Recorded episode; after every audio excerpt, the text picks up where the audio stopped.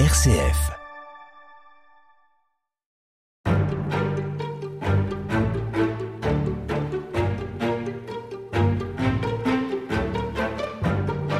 L'école des femmes, le malade imaginaire, Tartuffe ou Don Juan, autant d'œuvres mises en scène des centaines de fois et étudiées par des millions de collégiens ou de lycéens. Ces œuvres incontournables, nous les devons à Molière, bien sûr, monument de la littérature française. Georges Forestier est un des plus grands spécialistes de Molière. Il est professeur de littérature à Sorbonne Université, où il enseigne l'histoire du théâtre, et plus particulièrement le théâtre du XVIIe siècle. Il a consacré de nombreux ouvrages à Molière, dont une biographie publiée en 2018 et qui a fait date. Georges Forestier y rétablit quelques vérités sur Jean-Baptiste Poquelin, et si le mythe est un peu écorné, le génie, lui, est intact.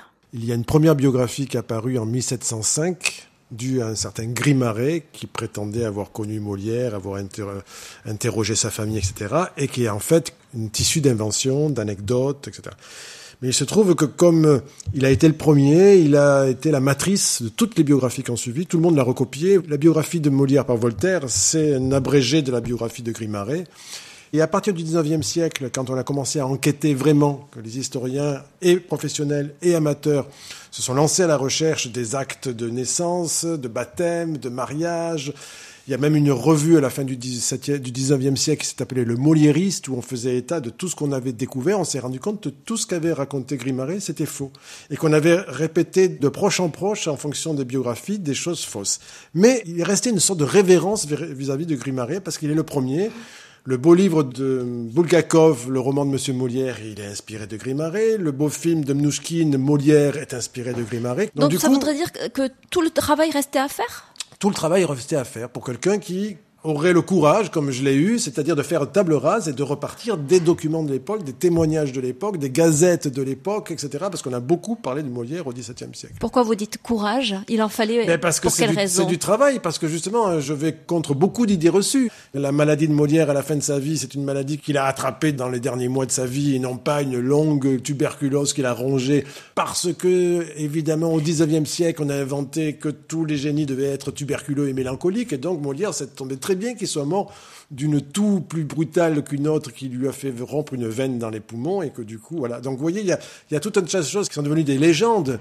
Molière euh, misanthrope, Molière jaloux d'une femme qui le trompait. C'est la raison pour laquelle il a écrit le misanthrope, alors que pas du tout. Sa femme qui le trompait, s'est apparue des années après la mort de Molière et jusqu'alors tout se passait très bien. Apparemment, ce fut un, un ménage uni et heureux. S'il était jaloux, sa thématique qui vient d'une thématique à la mode depuis le début du XVIIe siècle, dans les nouvelles, dans les comédies espagnoles, ils sont bourrés de personnages jaloux, etc. Et Molière, il a commencé à travailler là-dessus, bien avant d'épouser Hermann Béjor, etc. Donc voilà tout ce qu'il y avait à, revoir, à reprendre. Et, et que vous proposez donc dans cet ouvrage, vous évoquiez les sources il y a un instant, il y en a donc beaucoup, y compris des sources contemporaines?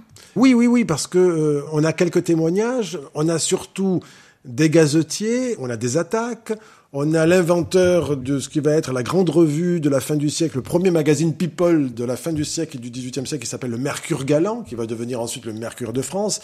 Eh bien, l'auteur du Mercure Galant, qui s'appelait de Visé, était très proche de Molière qui a fait semblant de l'attaquer à une époque parce qu'ils ont inventé le buzz ensemble. C'est ça, le buzz date du XVIIe siècle. Là, ils avaient une, une capacité de publicitaire. Et Molière a su très bien faire tout le temps de se mettre en situation d'être victime pour pouvoir attaquer les autres, justement, se moquer des autres, etc. Et on a un document irremplaçable qu'on appelle vulgairement le registre de Lagrange.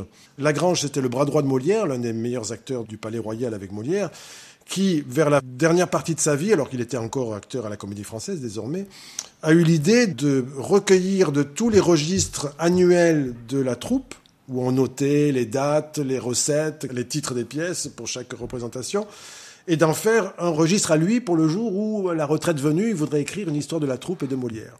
On a perdu les trois quarts des registres de théâtre. On a perdu tous ceux des théâtres concurrents. Par miracle, On en, a conservé trois autres. Et ce document qu'il avait fait pour lui, il est passé de descendant en descendant jusqu'à une vieille dame qui, à la fin du XVIIIe siècle, a apporté à la comédie française. Et grâce à ça, on sait, depuis la Pâques 1659, puisque les saisons théâtrales à l'époque allaient de Pâques à Pâques, hein, la Pâques à la mi-carême, on s'arrêtait à la mi-carême. Pendant les trois dernières semaines avant Pâques, on ne devait pas jouer de théâtre, tous les théâtres étaient fermés. Et on a donc de saison en saison, à partir de Pâques 1659, tout ce que Molière et sa troupe ont joué. Donc on sait exactement quels ont été les succès. Ça permet de rabattre des idées fausses, qui est que le misanthrope a été un échec à sa création, que le bourgeois gentilhomme n'a pas été applaudi à, Chambord quand il a été créé. Tout ça, c'est faux. Et tout ça, c'est colporté depuis trois siècles. Et c'est grâce aux documents d'époque qu'on arrive à, à s'en apercevoir. Contez-moi cette histoire. Extrait de l'école des femmes à la comédie française avec Michel Aumont et Isabelle Adjani. Elle est fort étonnante et difficile à croire. J'étais sur le balcon, à travailler au frais, lorsque je vis passer, sous les arbres d'auprès, un jeune homme, bien fait, qui, rencontrant ma vue, d'une humble révérence aussitôt me salue. Moi, pour ne point manquer à la civilité, je fis la révérence aussi, de mon côté. Soudain, il me refait une autre révérence.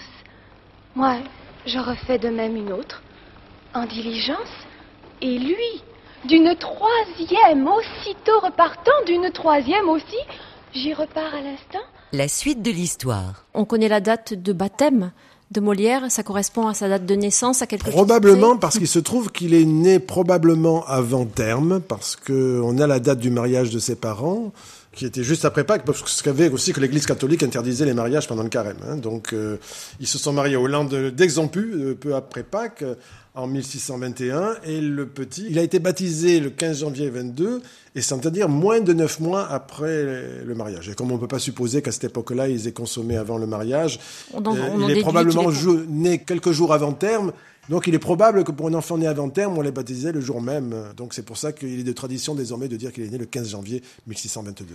Et il est issu d'une famille qui, euh, dites-vous, est une véritable dynastie, la dynastie des Poquelins. Voilà, c'est la dynastie des Poquelins, elle-même alliée à une autre dynastie qui est celle des Cressé, puisque le père de Molière, Jean Poquelin, épouse Marie Cressé, et Jean Poquelin, il est tapissier, fils de tapissier, et Marie Cressé, elle est fille et petite-fille et nièce de tapissiers. Tapissier au XVIIe siècle, c'est comme décorateur aujourd'hui.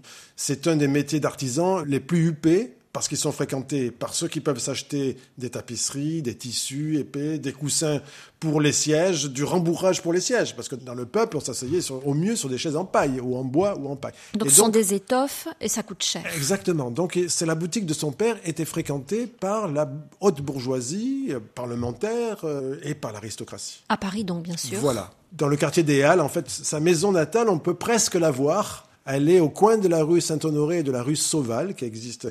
Et elle a été détruite au 19e, mais reconstruite exactement sur le même modèle. Et c'est intéressant de savoir que cette maison, c'est une des rares maisons de Paris où il y avait du soleil toute la journée. C'est un enfant qui bénéficie d'une bonne éducation? Comme celle de tous les riches bourgeois commerçants qui envoient leurs enfants, euh, comme tout le monde, aux petites écoles et ensuite au collège. Et apparemment, il a suivi euh, la, voie, les, classes, les quatre classes de grammaire, les deux classes d'humanité, les deux classes de philosophie. Et ensuite, il semble qu'il soit, parce que c'est un de ses ennemis qui le dit, qu'il soit allé à Orléans pour euh, prendre ses licences de droit.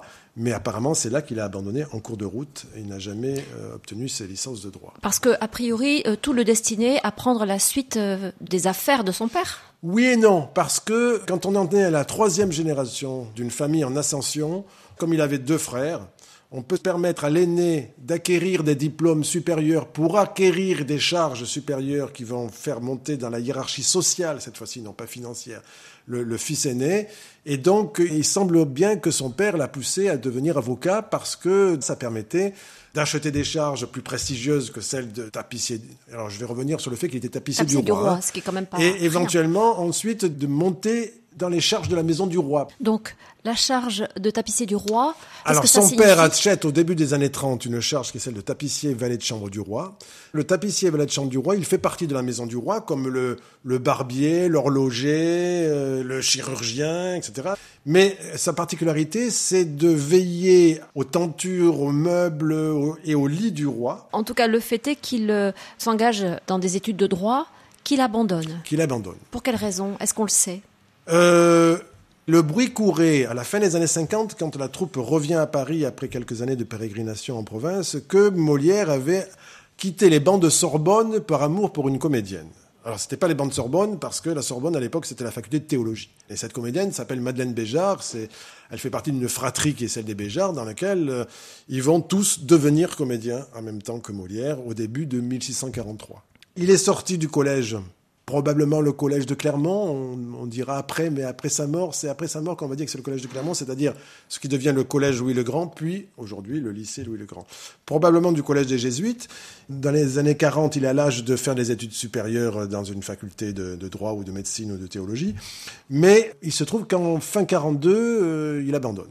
Il se trouve qu'on a la liste de tous ceux qui ont signé à la réception de leur euh, licence de droit à Orléans. On a par exemple Charles Perrault, mais on n'a pas la signature de Molière, donc il n'est pas allé au bout. Alors, il ne persiste pas dans le droit. Alors, il hérite de la fonction de son père.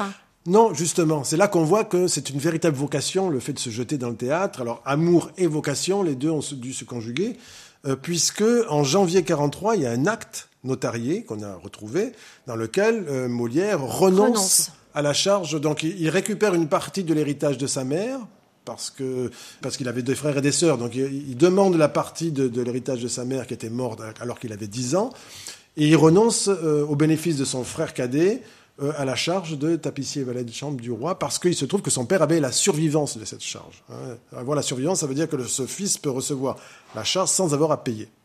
Et donc il renonce en faveur de son jeune frère. Il la reprendra plus tard à la mort de son jeune frère, une fois qu'il sera installé à Paris. On poursuit demain. Merci beaucoup, Georges Forestier.